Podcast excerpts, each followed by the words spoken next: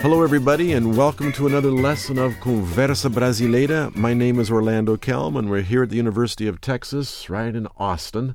And we have a new lesson called Don't Be Blaming Me on This. We're talking about traffic. Now, who's screaming that out?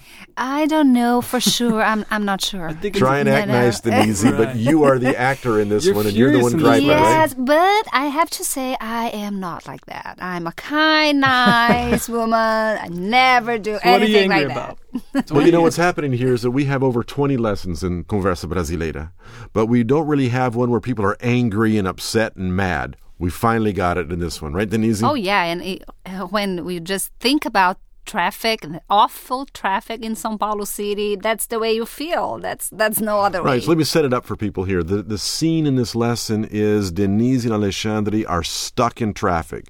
They're sitting in their car and they're not going anywhere, and so they start complaining about I hate traffic here in São Paulo, right?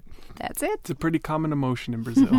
So what comes out of this lesson? What do people do with Conversa Brasileira, Daniel? well, they actually, the best way to use Conversa Brasileira is on the website because on the website you have all your resources. You can down and follow our PDF. You can uh, write questions on the blog, and also you can click on the pop ups, which you can hear all this audio uh, commentary. Right. So the idea is we have the video clip, but in order to understand it better, we have lots of help.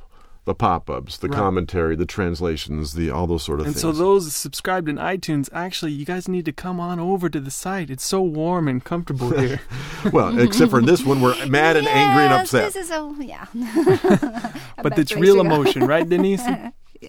We invite everybody to check out the lesson in Conversa Brasileira. This new one is called Don't Be Blaming Me on This. Vem pôr a culpa de mim, de mim novo não.